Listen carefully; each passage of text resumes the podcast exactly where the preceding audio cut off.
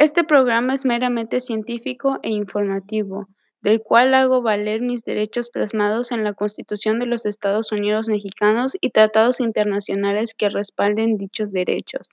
El caso que se habla contiene nombres oficiales y públicos, información pública, ya sea dictámenes y peritajes. Solo se busca informar, por lo tanto, esto es con total respeto y admiración. Espero que se haga justicia.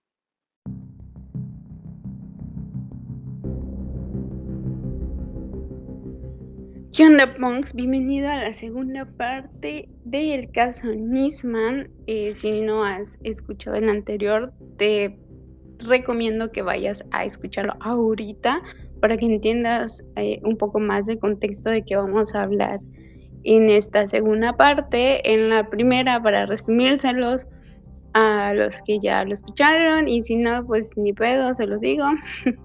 Eh, básicamente era un fiscal que había acusado públicamente al gobierno sobre un atentado que hubo en Amia, que ya me olvidé, pero tenía algo que ver con Argentina e Israel. Creo que era una embajada o algo así, no recuerdo.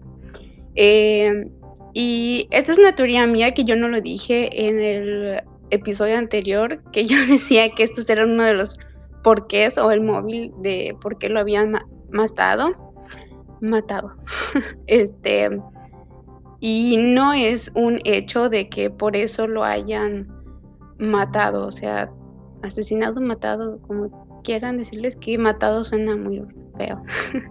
Pero el punto es que es una, o sea, es teoría, o sea, no teoría, es una hipótesis de que ese pudo ser el móvil por el cual lo hayan asesinado no es un hecho, no es como que ya lo hayan afirmado por la policía o algo así ahí en Argentina, pero creo que es bastante obvio.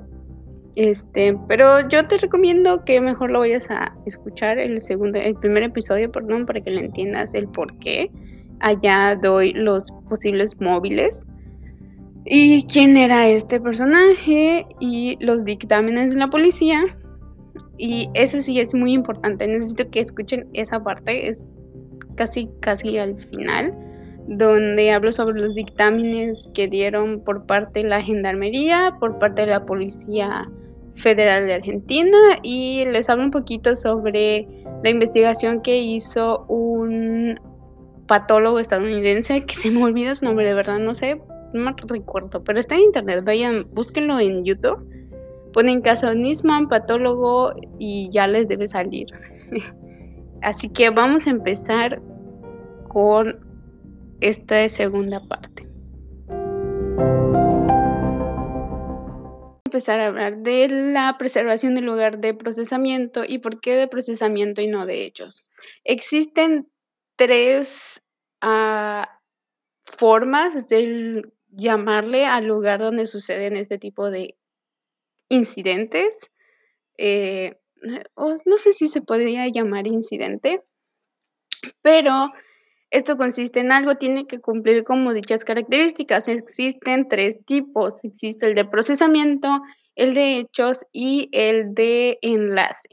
El de procesamiento es en el lugar donde, como se dice, se está procesando, o sea, el acordonamiento, eh, la marcación de inicios, la topografía y todo el tenga eso que se hace en la criminalística para preservar y documentar bien lo que se está haciendo en el lugar de procesamiento. como le dice, se procesa en el lugar.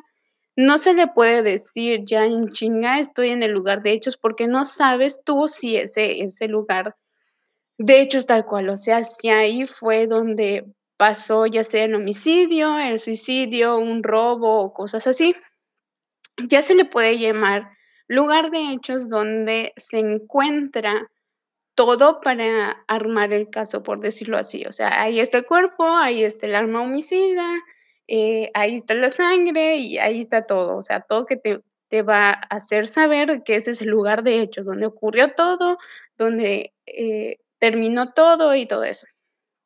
Y el lugar de enlace, como lo dice, es un enlace entre un área a otra. O sea, puedes tú estar en un lugar de procesamiento o más bien un lugar de enlace y eh, más adelante o a dos esquinas ya está tu lugar de hechos.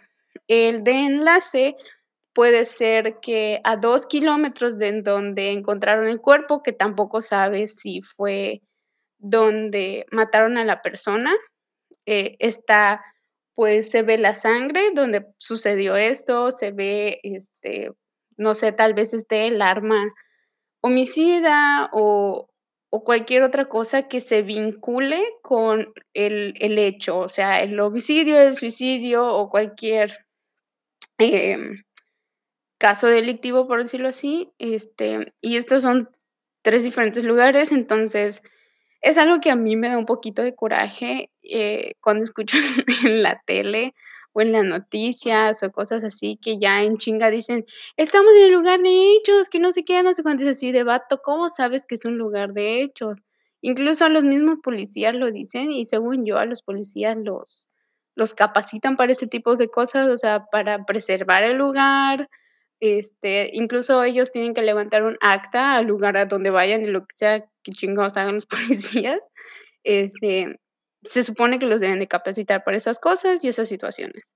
Entonces existen estos tres tipos de lugares y cuando se encuentra un lugar, ya sea de enlace, ya sea del hecho, eh, se necesita preservar ese lugar, que esta consiste en proteger el lugar donde se haya cometido cualquier delito, ya sea un robo, ya sea un asalto, un homicidio, un suicidio o o cualquier siniestro.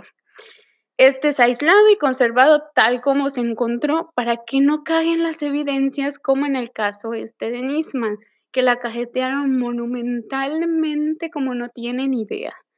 Este es con el propósito, como les digo, de cuidar las evidencias y evitar que se contaminen, las cambien o les roben, que en el caso Nisman no pasó. O sea, la preservación se lo pasaron por algo de triunfo, jamás llegó a, por esa instancia, eh, la preservación.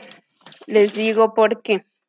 Al inicio del video, cuando están haciendo la fijación por video por parte de la Policía Federal, están entrando a, o sea, se ve la entrada de la casa de Nisman y te muestran primero como que el marco de la puerta, o sea, siempre de la puerta y como donde cierra la puerta, siempre es el marco. Sí, el marco de la puerta y la parte de la puerta, los laditos, para mostrar que no estaba forzada la puerta, o sea, que estaba abierta normalmente, o sea, no había, no, que, que no la forzaron para entrar, pues. Este, muestran eso, pero eso es algo que me cabronó, que en chinga había gente adentro. O sea, busquen el video, está igual en YouTube. Eh, ¿Cómo lo podemos ver? Creo que es caso Nisman, Policía Federal o algo así, les debe salir el video. Este, e igual ponen caso Nisman y ya les va a salir todo. Este, sale el video así tal cual y se los muestra a punto por punto. este, y les, va, o sea, se van a dar cuenta que hay un chingo de gente adentro, que durante ese programa, es un programa donde lo vi, dicen que las personas que estaban adentro era el secretario de seguridad, la secretaria de seguridad, el ministerio encargado del caso, no sé qué, o sea, qué verga hacen ahí, perdón por la palabrota, pero ¿qué hacen ahí adentro?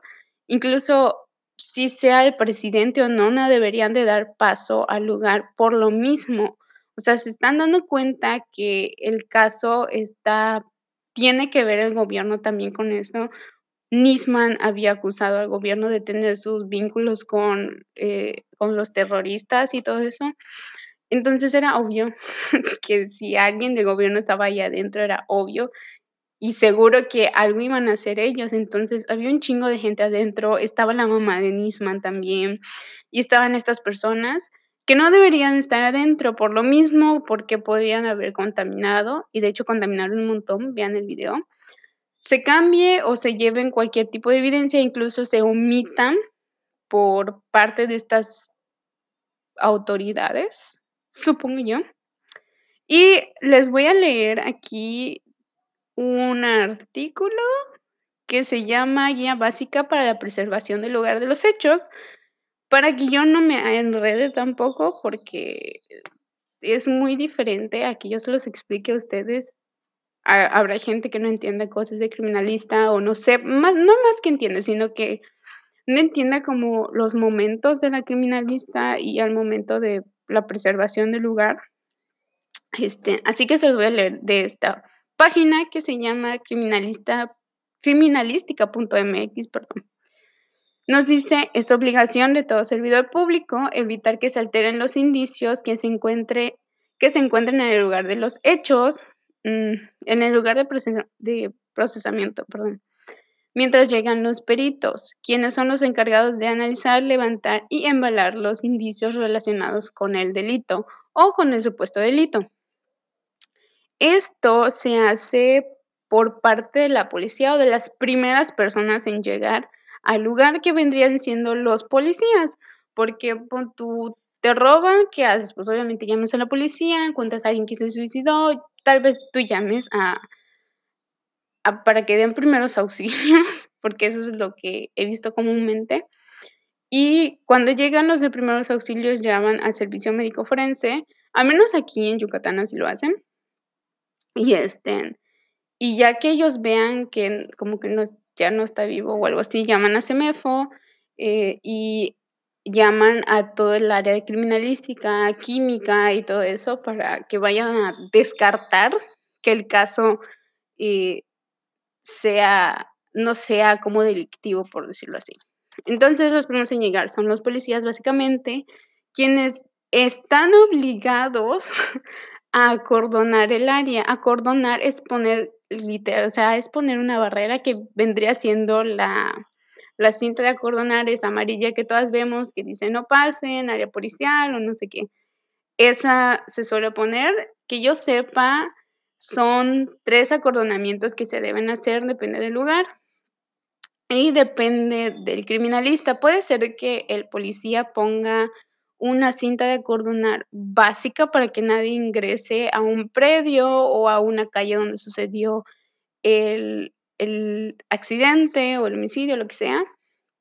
Ya el criminalista cuando llegue tiene el poder, por decirlo así, de decir quiero dos acordonamientos más y estas se hacen creo que a 60 metros o algo así, no recuerdo, no es mucho, sí, creo que a 60 metros, algo así. Tengo ahí por ahí mi, mi manual de cosas de eso, este, y el criminalista tiene el poder para decir, quiero que me hagas un chingo de acordonamientos, pero yo, que yo sepa, son tres ah, barreras o cintas que se deben poner de diferente longitud, o sea, a diferente distancia.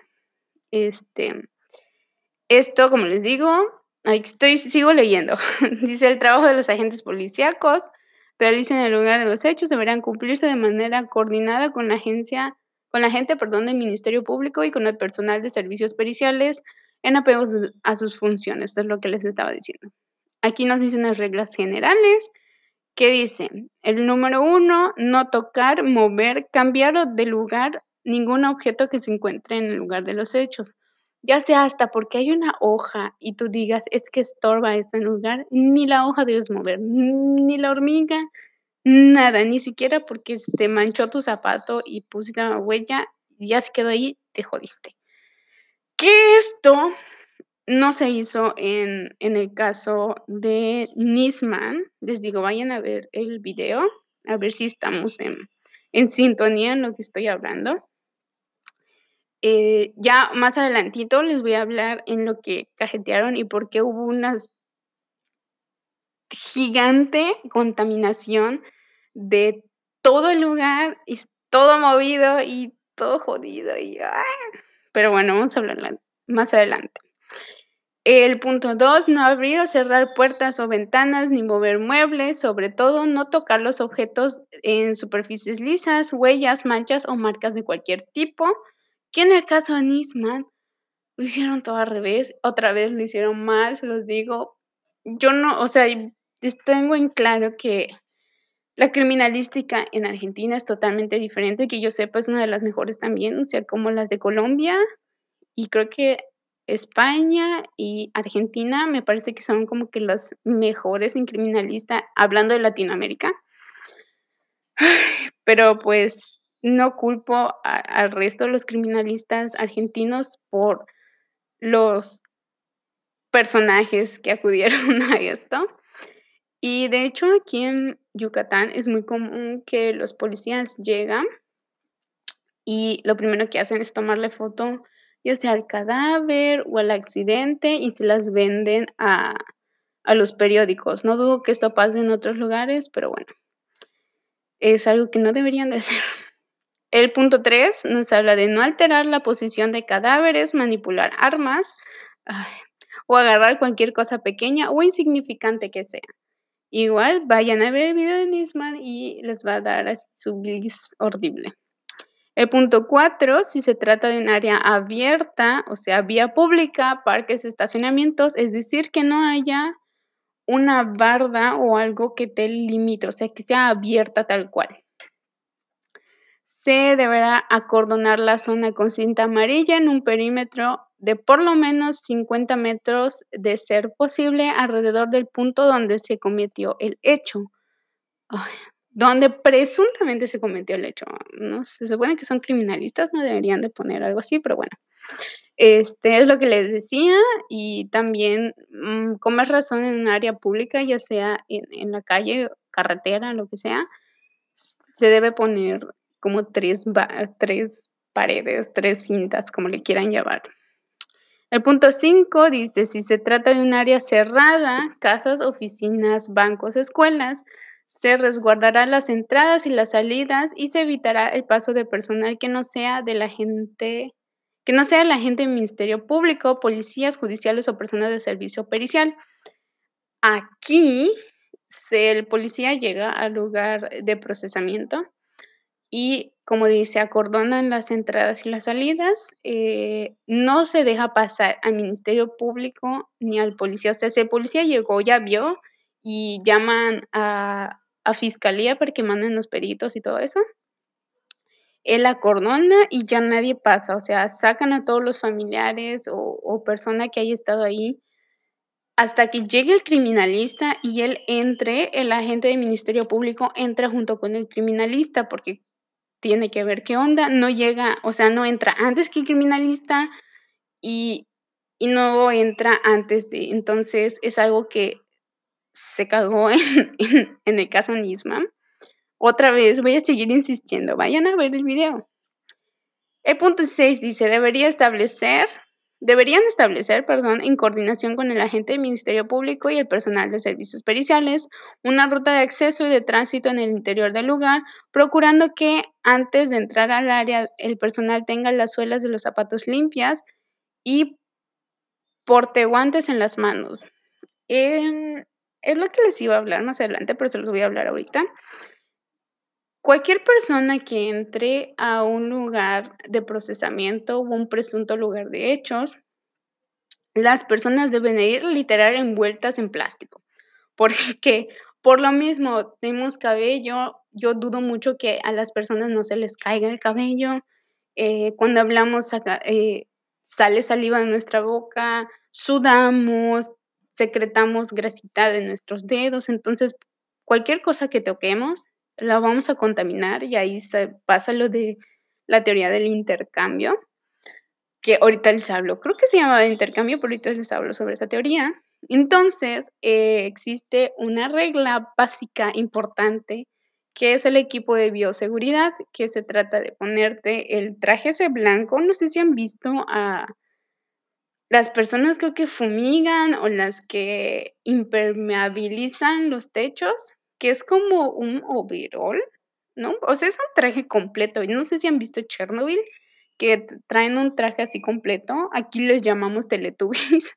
Entonces llevan ese traje, se ponen guantes. Aquí, o más bien a mí me, me enseñaron en la escuela y es algo que igual creo importante y que se debería hacer en todos pinches lados, que es usar más de un guante al, a, a la vez. No sé si me explico. O sea, ponerte como 5 pares de guantes en ese momento y, no sé, agarras algo, ya está manchado, ya está contaminado tu guante, te lo quitas y abajo tienes otro par de guantes también, porque a pesar de que no se marque tal cual tu huella, pero cabe en la posibilidad de que se pueda quedar plasmada tus huellas dactilares o puedas contaminar, o sea, al sudar y todo eso, entonces es preferente como si solo es como para tocar apenas las cosas o algo así, pues lleva 2 guantes, o sea, ten puestos 2 pares de guantes, pero mínimo es así como 5 o 6 pares de guantes, al menos los químicos creo que lo hacen así cuando van a hacer la recolecta de de sangre en el lugar de procesamiento. Pero esto es algo que no pasó en el caso de Nisman, de hecho, había un chingo de gente que no tenía guantes, incluso el que estaba levantando el unas huellas en la puerta, no tenía guantes y estaba pasando la cinta para levantar la huella sin guantes, y lo estaba pasando su dedo así en chinga, como si estaba como si tratara de pegar la cinta nada más a la puerta y no levantar la huella. Entonces, es algo que hay que procurar mucho. También suelen llevar gorros, les digo, por el el caso de los del cabello. También, se debería llevar lentes, no sé si han visto como que los lentes para soldar, que están como tapados hacia los lados y un poquito arriba, de esos, em lentes se debería usar, tal vez en criminalística o al momento de procesar el lugar no sería como muy necesario, pero yo lo usaba en en el servicio médico forense. Entonces, lo creo importante, pero bueno. También, obviamente, cubrebocas, no de esos delgaditos. Yo digo que de preferencia los que son como concha, esos son los mejores, aunque te estés ahogando ni pedo, pero son los mejores. Y un cubre-zapatos, no sé si han visto a los doctores que tienen amarrado en sus pies cosas, es para lo mismo, para no contaminar, hay de tela y creo que hay de bolsa. Eh, no sé cuál estaría mejor, supongo yo que los de bolsita, porque los de tela se desgastan muy rápido, pues, cuando caminas, y más si es en un en una carretera o en un lugar con piedritas o algo así, entonces sería importante. Y esto esta bioseguridad lo debería hacer todas las personas que ingresen al lugar de procesamiento, ya sea el criminalista, ya sea el Ministerio Público, el policía o o o hasta la equis persona que que tenga que entrar al lugar. Deberán informarlo de inmediato al agente del Ministerio Público y a los peritos para tomar las medidas necesarias y así evitar errores de investigación. Como les digo, debe de estar apuntado en un acta. Ay, no les dije, este, esto de crear una ruta de acceso y de tránsito, no sé si han ido como que hay museos o cuando son casas museo, tienen como una línea que se supone que donde debes pasar esa línea de donde están las cosas del museo a donde tú estás pasando. Es básicamente lo que el criminalista tiene que hacer. Obviamente no va a poner cinta para poner, sí, este camino o algo así, obviamente no, pero tiene que él delimitar y decir: "Tienen que pasar por aquí", crear su ruta de acceso para que evite cualquier contaminación o cualquier cosa que él crea que no se debería mover, a menos que ya haya fijado fotográficamente la cosa cualquier cosa que pueda ser movida.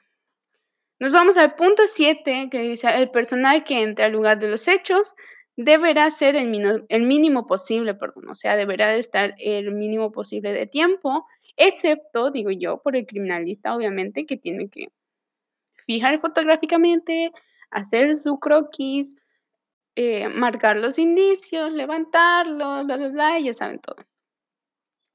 El punto 8 dice: "Si por alguna razón los elementos policíacos o cualquier otra persona movieron o tocaron algún objeto" Eh, eso es del punto 8 que estábamos hablando, perdón si hablo así raro, de hecho, hasta en el podcast en el podcast, en el episodio pasado estaba hablando así como muy raro, se me seca muy rápido la garganta, este, y más porque no suelo hablar tanto con la gente, solo aquí con ustedes, pero se me seca mucho la garganta y suena como entonces una disculpa. Pero en el caso número 8, bueno, el punto número 8, mejor dicho y ahorita que estoy trabajando en el Instituto de Antropología e Historia de Yucatán, Eh, bueno, mucho antes yo iba a hacer, para titularme, iba a hacer un un manual de prácticas de laboratorio para el levantamiento de em, de osamenta. Entonces, yo había hablado con un arqueólogo y me dio un libro para que yo traduzca y lea de levantamientos de entierros o algo así, como lo hacen los arqueólogos.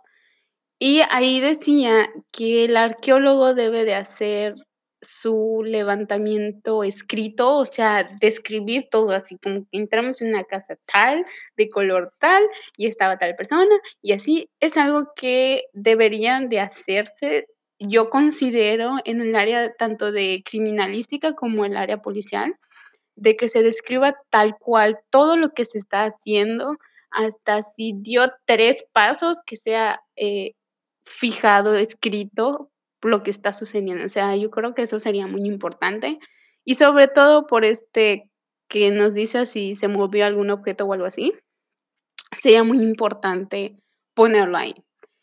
El punto 9 dice: "Los procedimientos de fijación, levantamiento y embalaje de los indicios serán realizados por el personal de servicios periciales, AKA, el puto criminalista, porque nadie más lo debería hacer, o al menos, eh, las personas que el criminalista diga, no porque el ministerio dijo el ministerio dijo: "No, que entre la vecina a levantar los indicios", entonces, pues no. Y cuando hablo de fijación, no sé si lo entiendan todos, pero implica básicamente, como lo dice, en fijar el momento, como en congelar el momento, ya sea fotográficamente, ya lo tienes ahí, ya no se va a mover, ya sabes cómo estaba acomodado y todo. Entonces, las fijaciones, les digo, hay por medio de video, por fotografía, incluso por audio, por topográfico, eh, por escrito, ¿y cuál otra fijación? Y ya no recuerdo que era eran como que las 5 básicas, creo que sí. Este, pero se pueden hacer estas formas para que tú sepas cómo estaba el lugar, qué personas estaban, cómo estaba acomodado todo, entonces es importante. El punto 10 dice: "Al terminar la inspección, será el agente del Ministerio Público quien determine la acción de sellar puertas y ventanas, así como tomar las medidas necesarias para la correcta conservación del lugar de hechos". Considerando que en días posteriores se podrían realizar nuevas investigaciones al lugar. Esto sería en caso de predios, o sea, de casas, tal vez de terrenos que tengan dueño, incluso de coches, creo. Eh, aquí, si se va a abrir la casa, si se va a hacer la a cerrar la casa, si se va a volver a hacer otra investigación a la casa, entonces, en esos momentos siempre debe de estar el Ministerio Público, es así como el notario público que tiene que ver que todo se haga de acuerdo a la ley y todo eso. El punto 11, queda prohibido fumar, comer o tirar basura en el lugar de los hechos. Esto se hizo en el caso Nisman, neta. Usaron papel para limpiar el puto la puta arma que estaba ahí, pero bueno, me encabronó, neta, me encabronó mucho.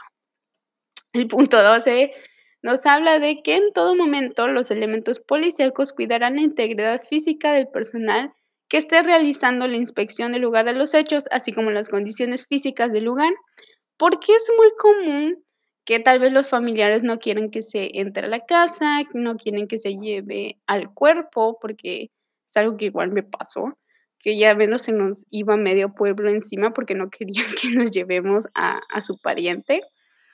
Pero se supone que es lo que debería hacer el policía. Muy rara vez lo hacen, pero bueno. El punto 13, el personal de los medios de comunicación deberá mantener una distancia prudente para no alterar los indicios ni entorpecer el trabajo de las autoridades.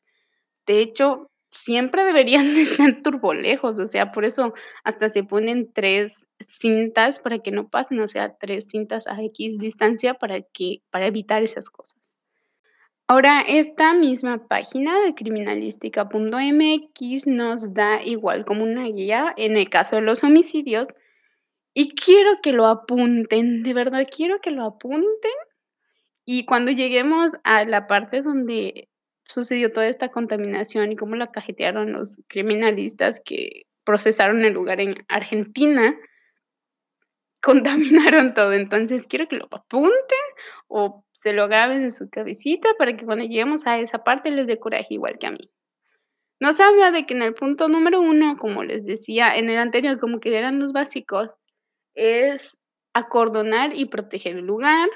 Y este no se deben de permitir la entrada de nadie relacionado o que no esté relacionado con la investigación, solo el Ministerio Público, los policías judiciales y el perito. Que yo considero que solo debería ser el perito y el Ministerio Público. El punto número dos dice, todas las personas que participan en la inspección deberán de usar guantes en las manos y antes de entrar a la escena del crimen, escena del crimen, deberán limpiar la suela de los zapatos. No, debería de usar un cubre zapato o algo. El punto tres, la entrada al lugar de los hechos. Ay, en el, en el podcast pasado, igual, en el podcast, en el episodio pasado también se escuchaba a mi perro aullando. Una disculpa, hay un chingo de perros en toda la cuadra de mi casa y yo no tengo de esas cosas para, eh, para aislar el sonido. Entonces, si no lo voy a comprar, la neta. Eh, punto 3. Dice, la entrada al lugar de los hechos se realizará en orden para no mover o destruir evidencias. Deberá determinarse un camino para entrar y salir que se suponga que no fue el elegido. ¿El elegido? Que no fue. Ah, ok, que no fue el que siguió el homicida. Por ejemplo, al subir por la escalera no se debe pisar el centro de los escalones, sino que debe de utilizarse el lado cercano a la pared. Tampoco se debe usar el primer escalón porque seguramente lo utilizó el homicida y puede haber rastros de sus zapatos. Ok, ese es un ejemplo. El punto 4, el personal que, que entre al lugar de los hechos deberá ser el mínimo posible y únicamente los que tengan alguna función que cumplir, obviamente el criminalista, eh, los servicios médico forense, los químicos, todo eso. No se debe modificar la posición que se encuentra en las puertas y ventanas ni usar los sanitarios. Ay, este punto es muy importante. El punto 6 está prohibido tocar, limpiar o mover el cadáver. El punto 7, si el cadáver se encuentra en vía pública, además de acordonar el lugar, se deberá proteger el cuerpo de cualquier circunstancia climática, lluvia, viento, etc. No se debe mover el cadáver a pesar de las afectaciones al tránsito que esto provee hasta que los peritos hayan terminado su trabajo. Es decir, se le puede poner a esas mantitas, no sé, que se usa como para poner en instrumental cuando se va a operar. No sé cómo se llame ese material, es una telita, pero es muy delgadita, como, casi casi como si fuese gasa pero normalmente yo he visto aquí cuando son hechos de tránsito y hay una persona implicada que haya eh, muerto y está en mera, vía pública y se vea y lo vean todos, pues lo más recomendado y que se debe hacer es tapar el cadáver con eso para proteger la integridad del cadáver, para que no lo vean las personas obviamente y no salga en el periódico porque es muy importante y es algo que muchas personas no consideran, que es la dignidad tanto del cadáver, yo sé que ella está muerto, pero es parte de, y también la dignidad de la familia. No está chido que se muera tu pariente y tú lo veas en el periódico así tal cual como murió, o sea, no está padre. Y eso es una revictimización de personas, entonces también está mal, no debería de pasar y es lo que deberían de evitar los policías. El punto 8, si se encuentran balas, no se deberán tocar ni sacar de los sitios donde se hayan incrustado. Otro punto muy importante en el caso Nisman, si hay comida en la escena de crimen, no se deberá de conservar y digo, se deberá conservar y proteger, al igual que todos los utensilios o envases que se hayan usado, obviamente, por si el que haya asesinado a la persona o la persona que se suicidó tenga haya rastros en esto, rastros en esto. Si se encuentran restos de papeles quemados, deberán de ser protegidos para evitar que se hagan cenizas y se destruya la, evidencia y pues obviamente ah, podría ser reconstruido en algún punto, obviamente. Si el lugar del crimen, otra vez el lugar del crimen, hay un sospechoso, se deberá vigilar para que no se lave las manos. Si tiene necesidad de ir al sanitario, algún agente de la policía deberá acompañarlo para que no intente tirar evidencias, escapar o suicidarse. Ok. Al final dice, la información que contiene la presente guía fue proporcionada por el Instituto de Formación Profesional y la Coordinación General de Servicios Periciales de la Procuraduría General de la Justicia del Distrito Federal. Ok. ¿No dice el año? Creo que no dice el año. Chinga, no nos dice el año porque si... Ah, no, no, no dice. porque si dice el año... Chinga, no, no lo dice. Pues ya entendería por qué le dice en lugar de hechos y todas esas mamadas. Pero a lo que voy, esto eh, son como que los pasos importantes que debería de hacer un criminalista. Les, les recalco, no debería de importar si es el presidente quien va a entrar al lugar, pero se debe preservar el lugar. Otra vez les pongo en contexto, Nisman había acusado al gobierno de ser partícipe de lo que pasó en la AMIA, del atentado de la AMIA. Entonces, creo que es algo que más se debió, se debió, perdón, de preservar el lugar de procesamiento. Más bien fue un lugar de hechos, porque ahí pasó todo y ahí se encontró el cadáver y, eso. Este, creo que se debió preservar mejor, no debieron dejar entrar a nadie y apenas llegaron los policías se debió de retirar a todos porque era eh, un departamento, entonces se debió de haber sellado el piso donde estaba el departamento de Nisman, la entrada se debió de haber eh, registrado, haber un registro de entrada y salida de cualquier, de hecho se hace, se debe hacer de cualquier ingreso al, ya sea al, al, departamento o al edificio donde estaba el departamento de Nisman para tener un control de quienes entraron y salieron de quienes pudieron haber estado implicados si se cajeteó en algo, entonces eso sería muy importante.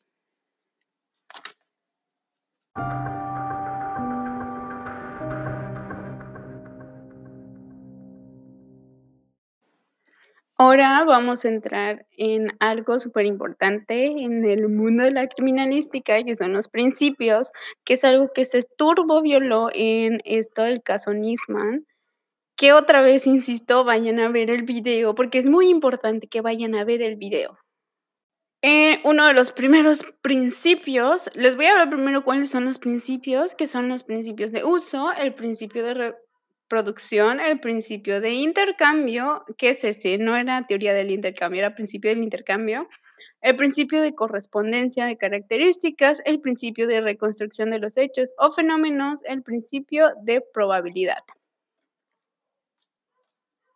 Cabría la pregunta si este principio es posible se cumple frente a los tipos legales que establecen nuestro Código Penal, así en los delitos tributarios, en los delitos electorales, en los delitos contra la tranquilidad pública. Por otra parte, tenemos el principio de reproducción, que se refiere a toda acción humana tiene consecuencias o resultado. Por lo dicho, el resultado se objetiviza en evidencia y o indicios que son posibles de estudio criminalístico, por lo que toda acción criminal produce evidencias y o indicios de la misma que, de acuerdo a sus estructuras, características y diversas morfologías, representan elementos reconstructores del hecho e, e identificadores de los agentes vulnerantes mecánico, químico, biológico y físico y consecuentemente va a permitir determinar la forma de cómo se haya producido los hechos. En conclusión, la comisión de todo hecho delictivo siempre produce evidencias y o indicios, ya que todo cambio se debe siempre a una fuerza que le impulsa y esta produce indicios y evidencias. Comencemos con el principio de uso, que se basa en que todo el acontecimiento o cambio en el mundo exterior por el ser humano tiene que utilizar algo. Y en el campo específico del área de derecho penal se le domina agente vulnerable. Agente vulneraste. Ok, creo que es agente vulnerable, ya que vulnera o lesiona un bien jurídico protegido, ya sea la salud, el patrimonio, la fe pública, la salud pública, la recta administración pública, etc. Así, por ejemplo, para lesionar un cuchillo, para hurtar, ejemplo, facturar la puerta de un estupefaciente contra la recta administración pública, llevar a cabo falsos libros contables, etcétera. Así destacan que este algo, entre comillas, puede ser mecánico, químico, biológico y físico.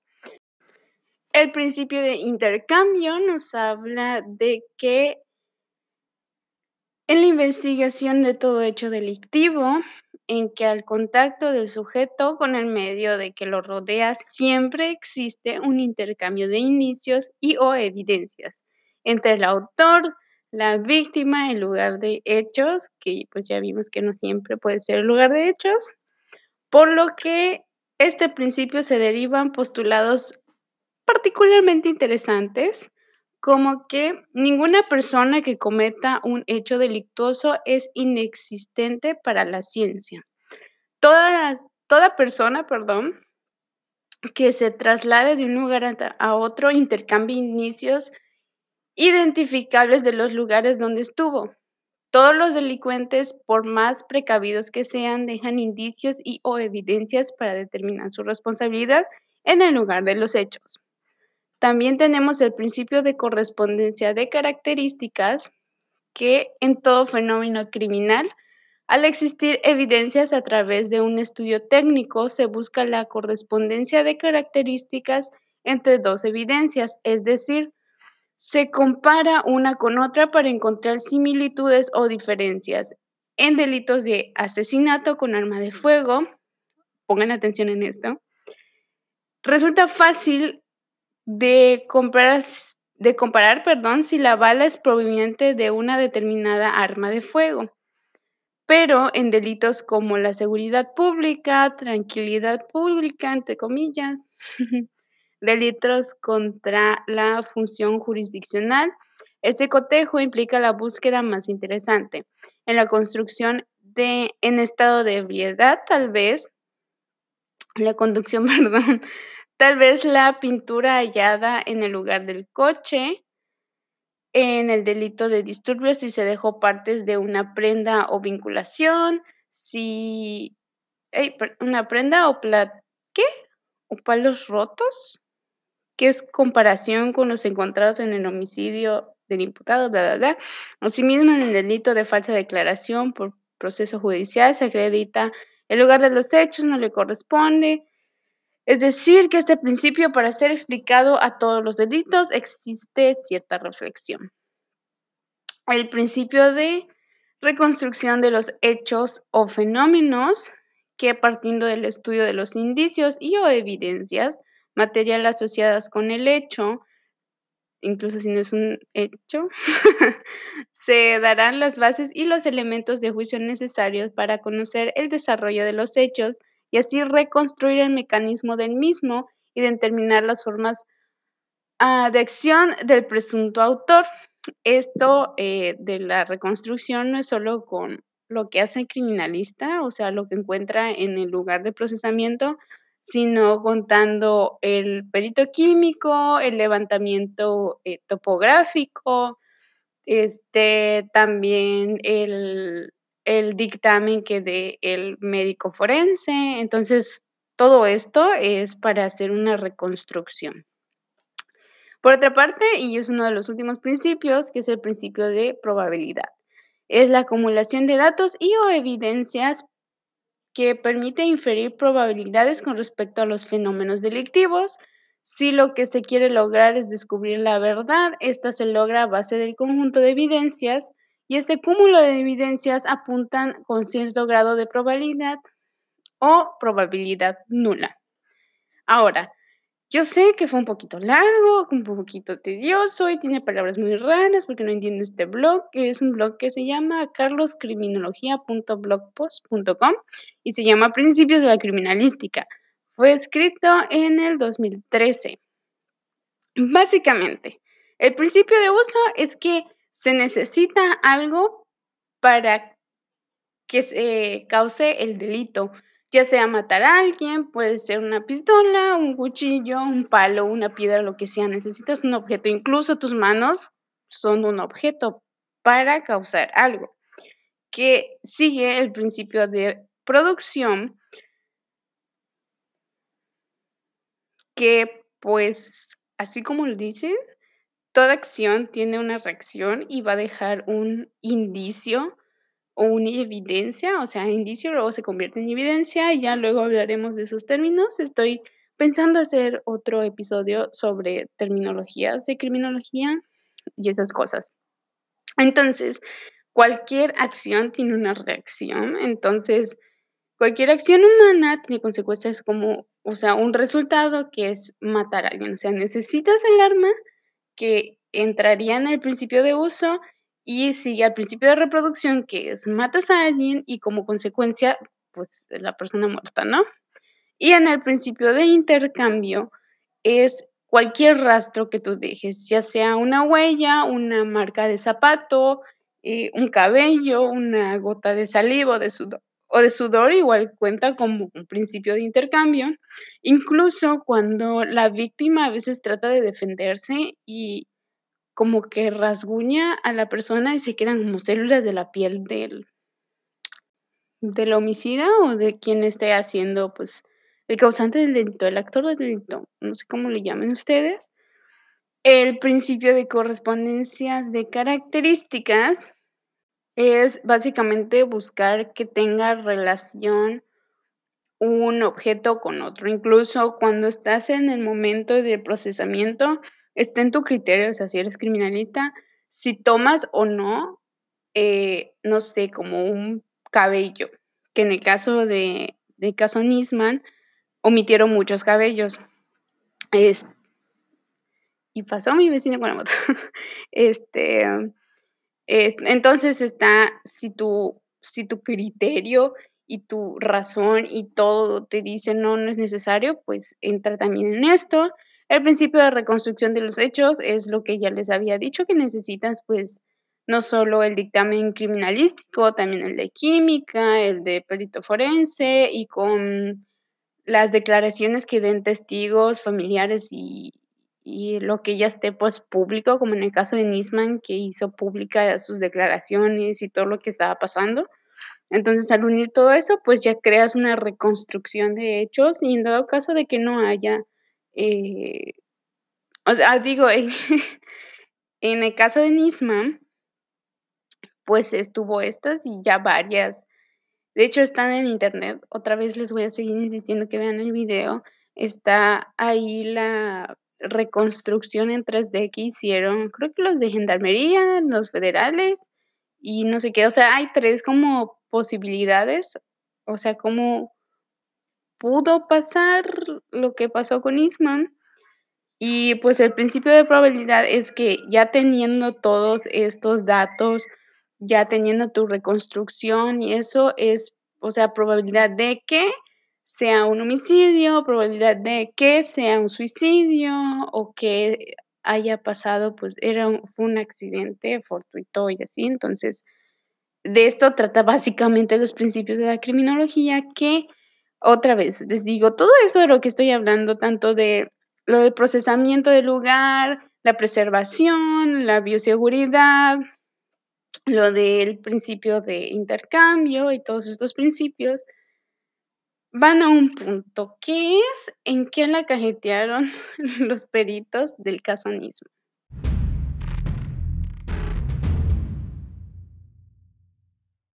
Eh, estuve documentándome, como ya les había dicho antes, estuve viendo varios videos sobre esto y sobre ese programa que no recuerdo cómo se llamaba, pero les insisto, ponen Alberto Nisman o caso Nisman y les va a salir en chinga. Y en ese programa lo analizan como punto por punto y sobre todo el video que fue tomado por la Policía Federal.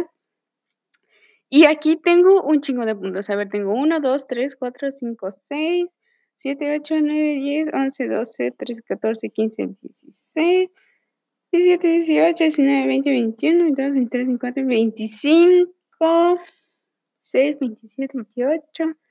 Como 30 puntos más o menos. Entonces, se los voy a decir conforme vi el video, vayan a verlo para que estemos como en sintonía o véanlo mientras yo les platico qué onda. Primero, como les dije, entra, sale el video como entrando al lugar. Y por lo que vi, el criminalista, ni el fotógrafo, ni, ni nadie de los que están, o sea, de los encargados del procesamiento del lugar, tienen solo un par de guantes, ¿ok? Ahí tenemos una.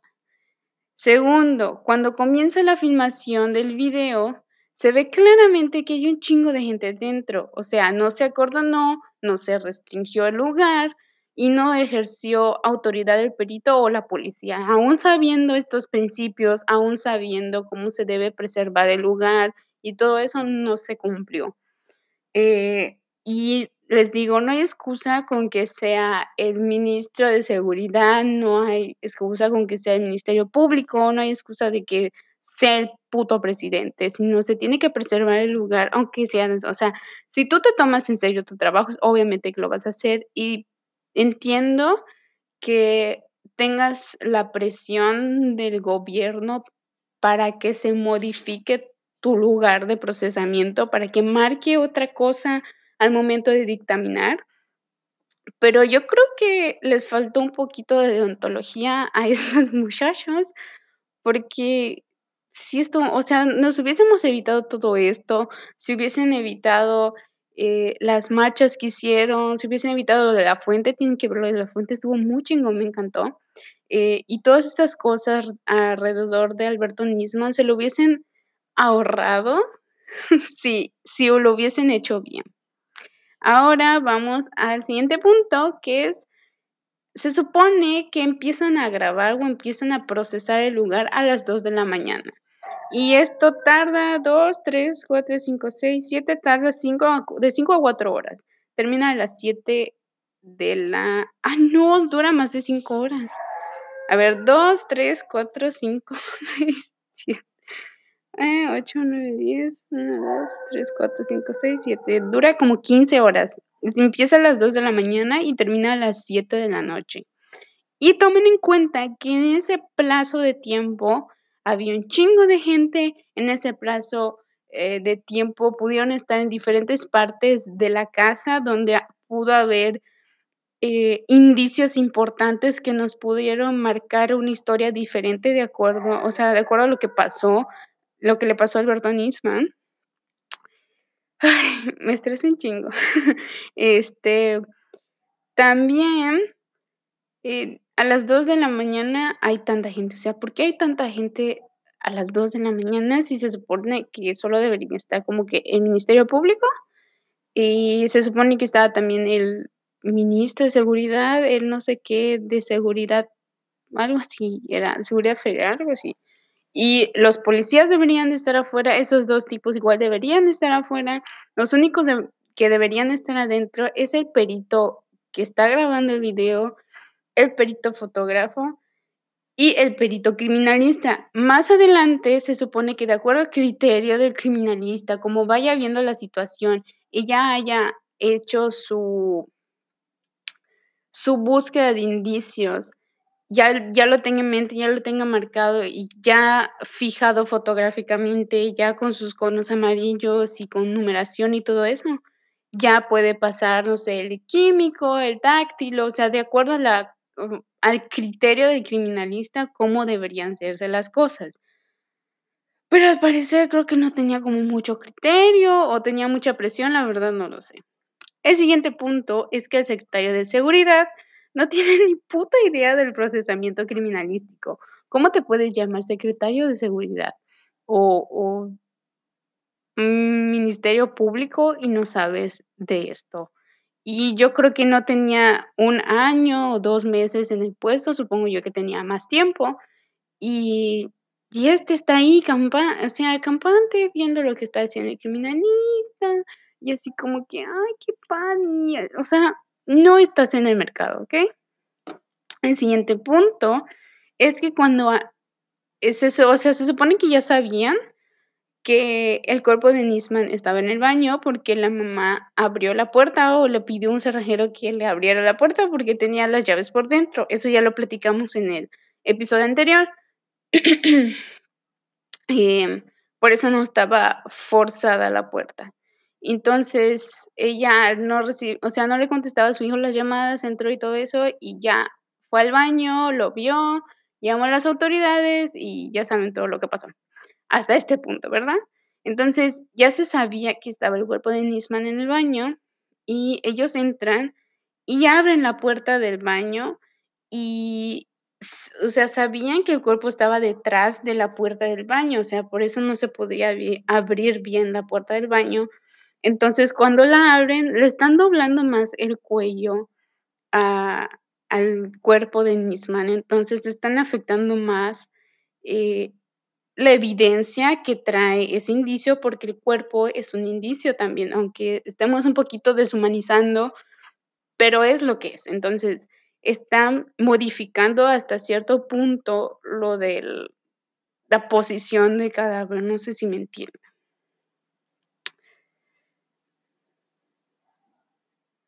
Por otra parte, cuando están ya grabando el la parte del arma, y esta es una parte que me encabronó y de hecho lo puse en Instagram, lo puse en historias de Facebook. Ya saben, estoy en Instagram como guion bajo Gemina con G y doble N y en Facebook como Huella Criminal. Les lo puse mis historias que me encabronaba cómo estaban sosteniendo el arma. Primero, como ya les había dicho, solo tienen un guante. Como les dije, es preferible tener como cinco pares de guantes puestos y ya agarraste, no sé, ya fijaste, te quitas un guante.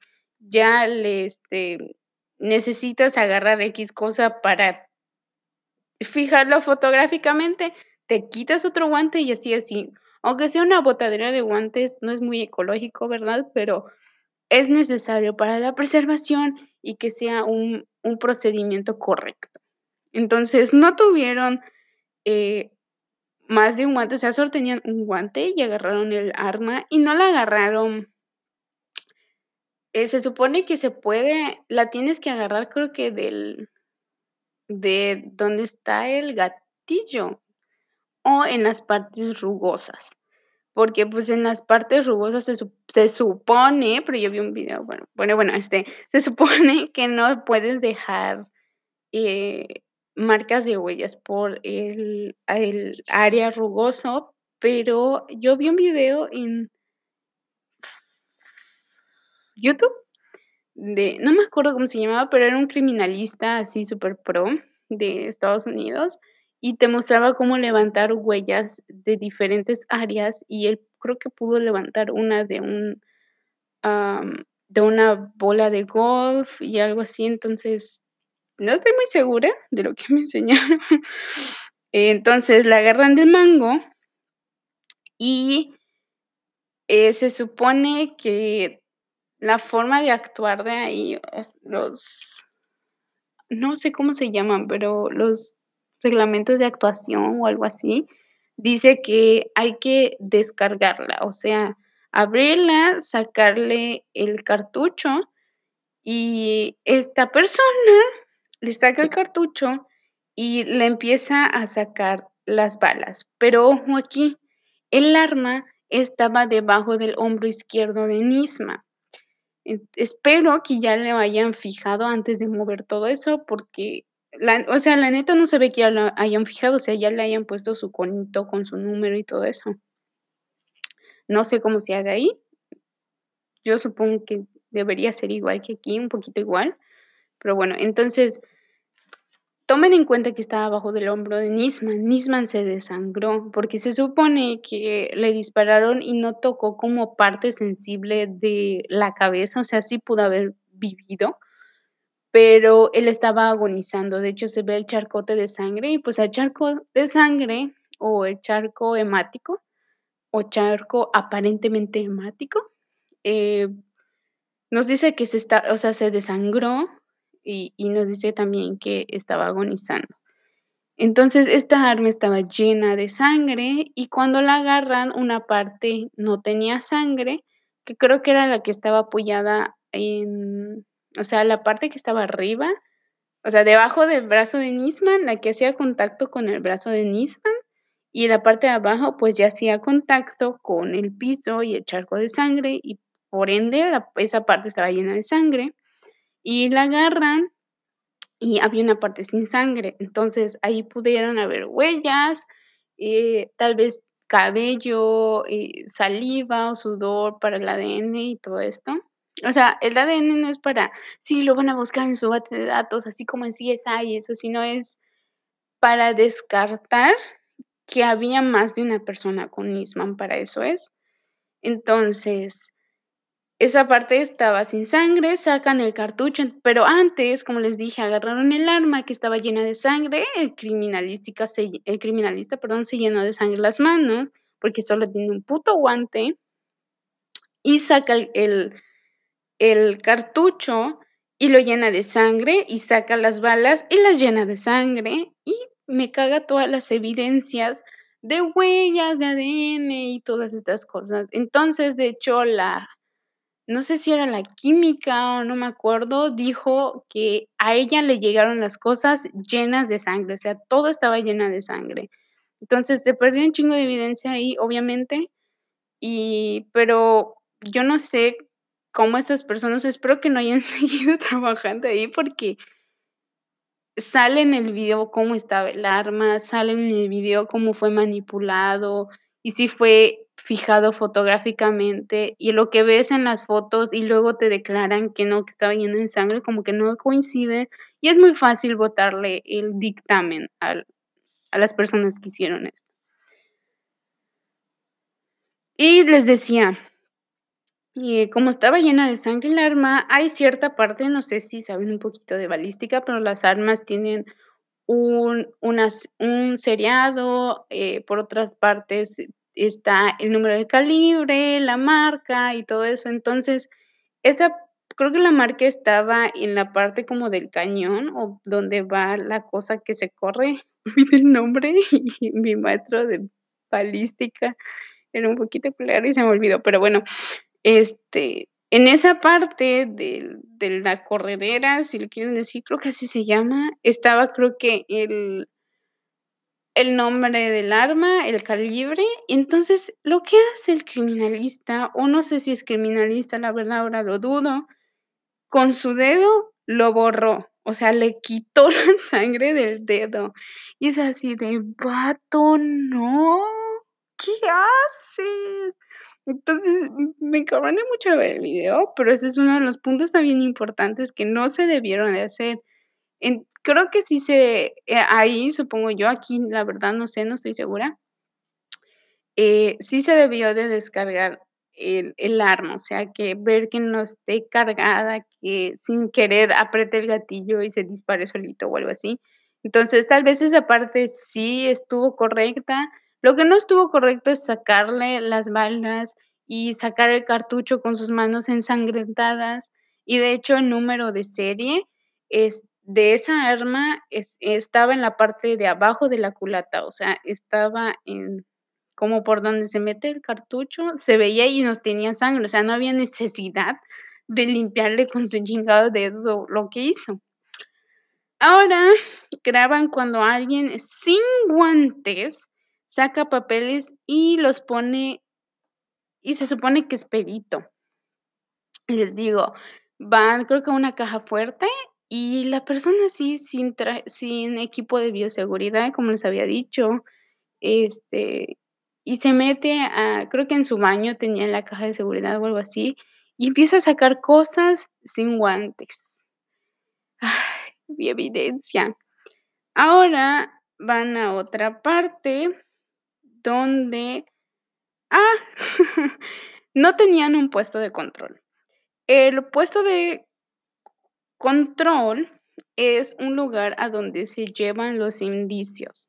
O sea, una vez que ya los levantaste, o sea, se supone, al menos aquí, no sé si tengan el mismo protocolo de actuación o o procedimientos en todos lados, pero Ya que señalaste sus indicios, los vas embalando, ya les hiciste su etiquetita.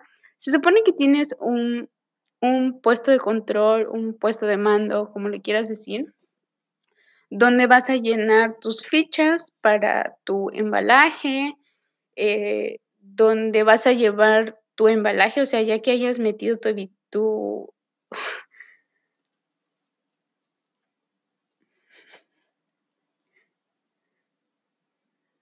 donde hayas metido tus indicios y los llevas a ese puesto de mando y y luego, pues, mm, hacerle su cadena de custodia y todo eso.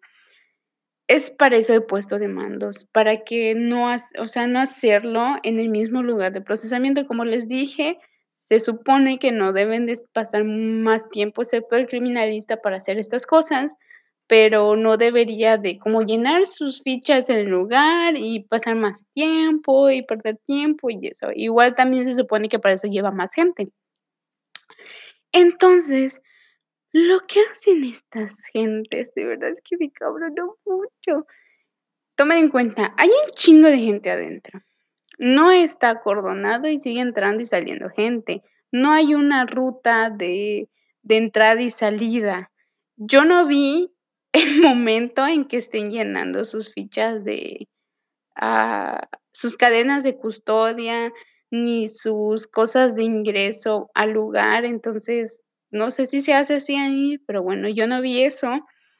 Eh, y estaban llenando sus fichas y embalando las cosas en la puta mesa del comedor dentro de la casa de Nissan, o sea, dentro del lugar de hecho, ya le podemos decir hecho, porque ahí pasó.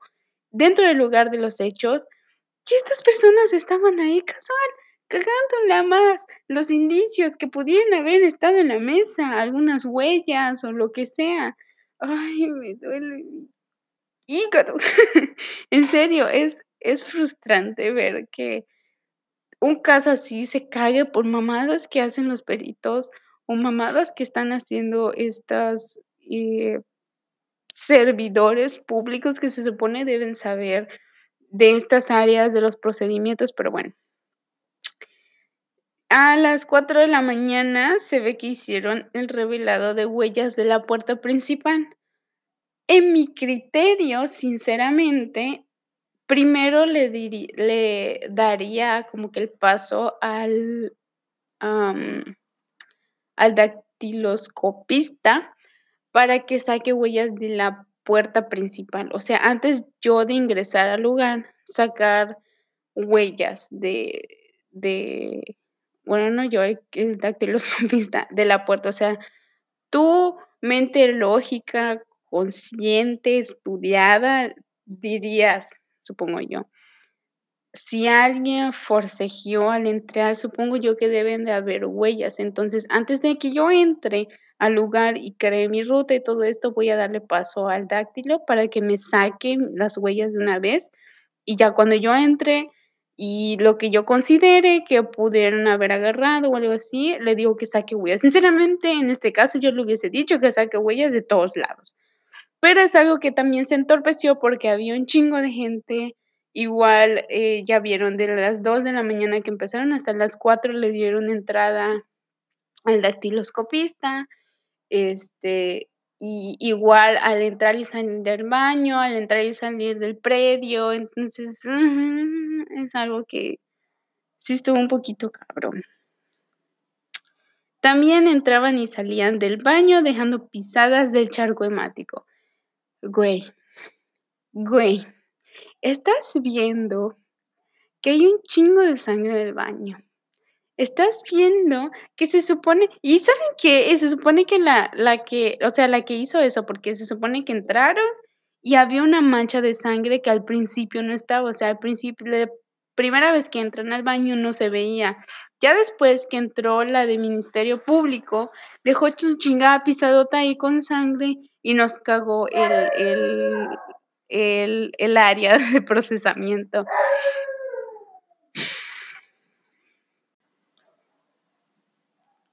Por otra parte, otro punto que tengo es que era obvio que se limpió el arma, al menos en el video antes y después se ve.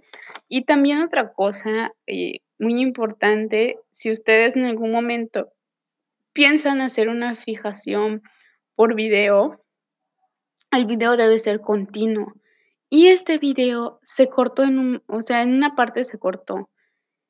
Y está mal eso, o sea, y si se cortó, el que lo haya filmado debería de hacer un acta o debió de haber hecho un acta diciendo, no sé, se me bajó la pila o algo así, este, o le moví algo, o sea, que fue error suyo, o sea, fue sin querer o algo así, pero no sé si eso se hizo. Que yo sepa, no. Eh, también, como les dije, el perito sacó las balas del cartucho y pues como tenía sangre en las manos, contaminó la pistola, contaminó el cartucho, contaminó las balas. Eh, yo considero, no yo considero, está mal, está mal. El embalaje que hicieron estuvo mal. Embalaron el arma en una bolsa de plástico. Se supone que te enseñan en la escuelita y también por sentido común que cada sustancia, cada material tiene una forma de embalarse especial. O sea, el sangre que es es un fluido biológico. ¿Y qué pasa con los fluidos biológicos? Se oxidan. O al menos la sangre se oxida, se coagula, con contacto eh, con el aire y todo eso. Entonces, ¿Cómo tú me lo pones en una bolsa eh, que va a echar a perder mi sangre? O sea, la sangre que está ahí la va a oxidar y se va a mover porque está en una bolsa y todo eso. Entonces, y se embaló, o sea, se embaló la pistola junto a los cartuchos y las balas y todo eso. Entonces, que yo sepa, eh, las pistolas se embalan en una cajita. Mm, Creo que no les enseñaron a embalar. Incluso en Estados Unidos usan eso de embalar en una caja, entonces, no sé qué habrán pensado, pero bueno. Y, no solo en el arma, en varias cosas que vi estaban mal embaladas. Y de hecho vi que está, o sea, ya estaban embaladas las cosas y luego estaban haciendo las etiquetas. Se supone que antes se deben de hacer las etiquetas o cuando estás en el procedimiento las deberías de hacer. Ay, pero bueno. Eh, la reconstrucción sería difícil, obviamente, como les dije, por eh, la contaminación y de hecho varios dijeron que era un poco difícil por lo mismo. Lo que les dije, le pasé el dedo, eh, le pasé el dedo lleno de sangre o sea, la pistola llena de sangre le pasó el dedo para ver la marca y todo eso. Y, y algo también que me encabronó importante, cuando están sacándole las balas y, eso, de hecho el de seguridad le dijo que, que la desarmara para ver si, o sea, que no esté cargada. Y cuando lo está haciendo, el criminalista o quien sea que lo estaba haciendo, supongo yo que lo debió de haber hecho un, uno de balística, pero bueno, este, lo puso adentro del váter, o no sé cómo, cómo se llame, el nigitorio, donde hacen pipí los hombres, no sé cómo se llame la cosa esa, allá adentro lo puso, o sea, mientras estaba como que checándola y tratando de, o sea, levantó casquillos ya percutidos los levantó del piso, primer error, movió y modificó. Y los puso en otro lugar, modificó. Y metió el arma mientras hacía eso dentro del nigitorio. Entonces, dime tú si no había posiblemente indicios o algún fluido o algo que estuviese en el nigitorio, ya sea saliva, baba o algo así. Los casquillos me los movió, entonces. Pero bueno.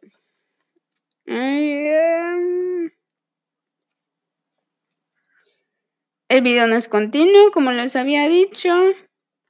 Y agarraron papel del baño donde estaba el cuerpo de Nisman para limpiar el arma. Mm, ¿dónde está la coherencia?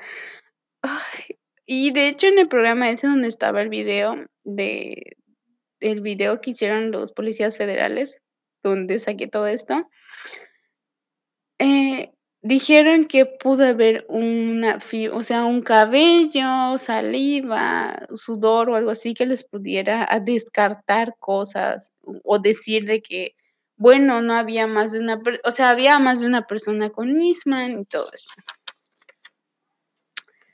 Mm.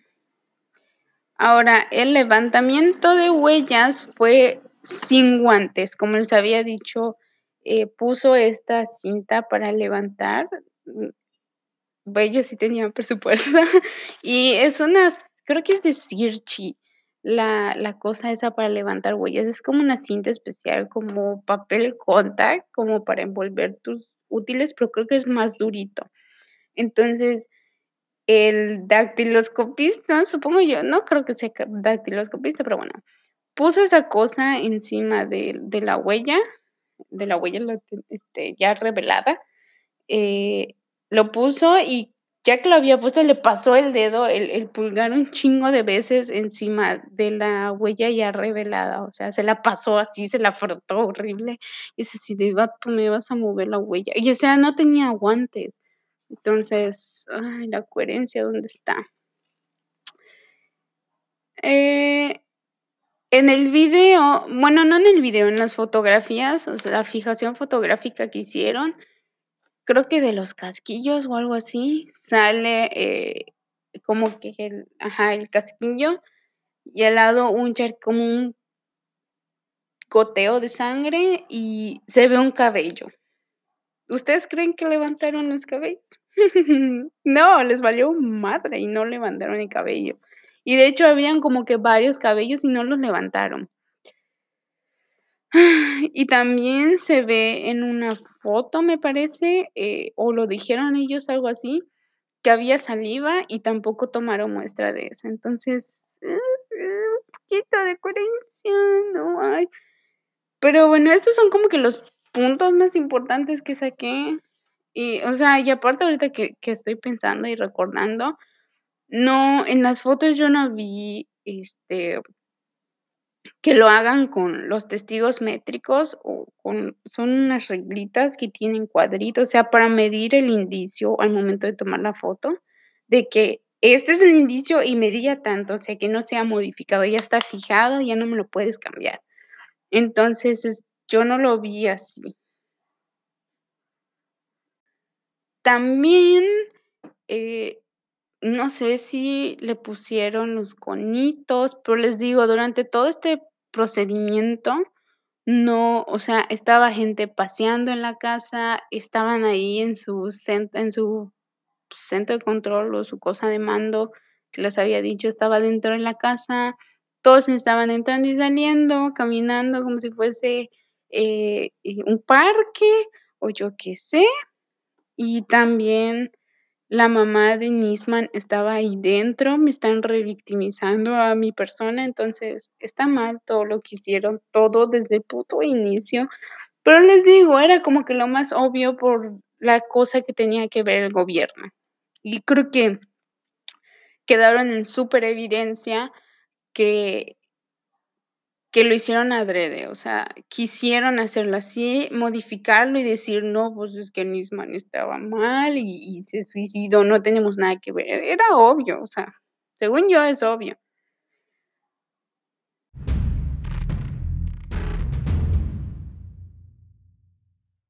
Ya para finalizar este episodio larguísimo, supongo yo que es larguísimo, hasta ahorita yo no lo he editado, pero contando la primera parte con esta, va a ser así superlargo.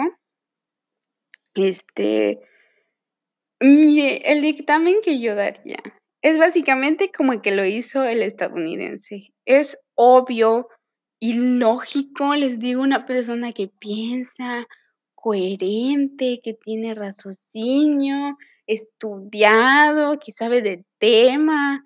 Incluso si no supiera del tema, es obvio que los indicios, que la forma en la que estaba el cuerpo, eh, lo que nos decía el baño y las manchas de sangre que estaban en el baño, incluso como Nisman estaba disparado, disparado, suena raro, este, y todo esto nos apunta de que no, ¿cómo se iba a suicidar si tenía una presentación, creo que en el juzgado o algo así, sobre lo mismo del caso de Amia?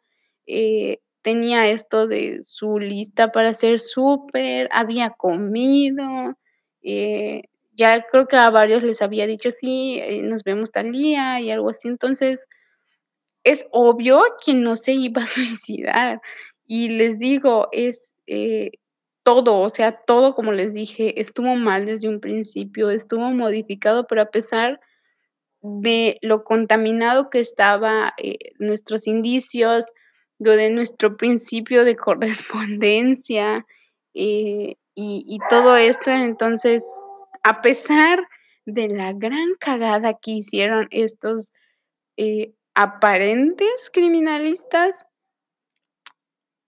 es obvio y se pudo saber que es un homicidio. De hecho, ya salió el gobierno a decir que que es un homicidio y a varios les les sorprendió, pero ya dijeron como que: "Ay, sí, guau, ¿cómo no lo había visto? Es un homicidio". Entonces, eh, esto también es creo, seguro según yo, es obvio que que lo hicieron como adrede también, como que: "Ay, sí, no tenemos nada que ver, siempre perdón". Entonces eh, fue un fue un caso difícil, creo yo, para varias personas, y tantos años, creo que se demoraron 6 meses para hacer el dictamen o algo así.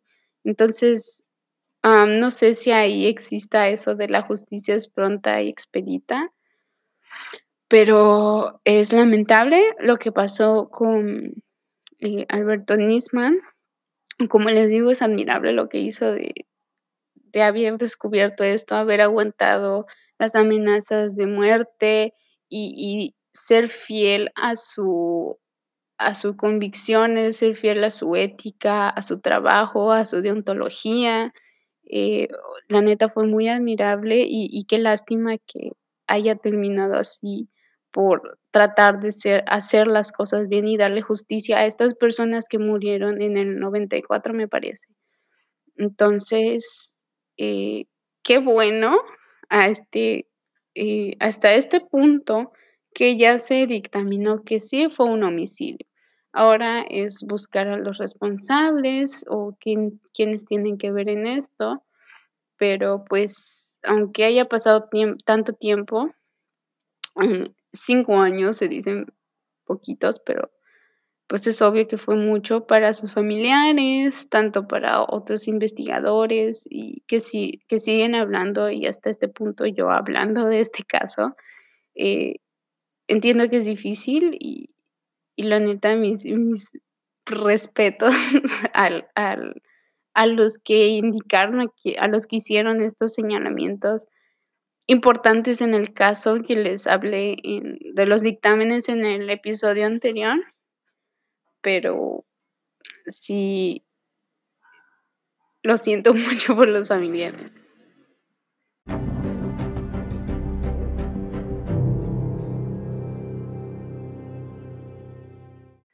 Bueno, hasta aquí el caso de Alberto Nisman. Espero que les haya gustado. Como les dije, esto lo hice con total respeto y admiración. Se los dije en el disclaimer al inicio. Esto yo no lo saqué de mi manga y dije: "Ajá, esto es mentira". Bueno, o sea, lo investigué, lo leí.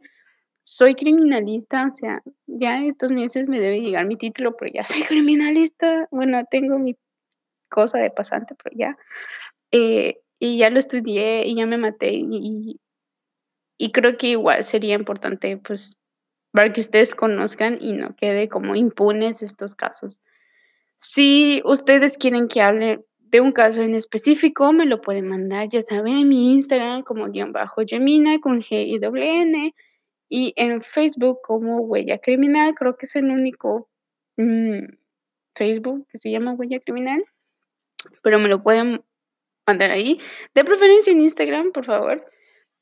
De cualquier caso que ustedes quieran. eh, ya les hablaré de más cosas relacionadas con la criminalística, para que puedan entender los futuros casos de los que hablaremos, porque ya hay como varios ahí que sí estoy pensando cómo hacer. Así que esto es todo, gracias por escuchar.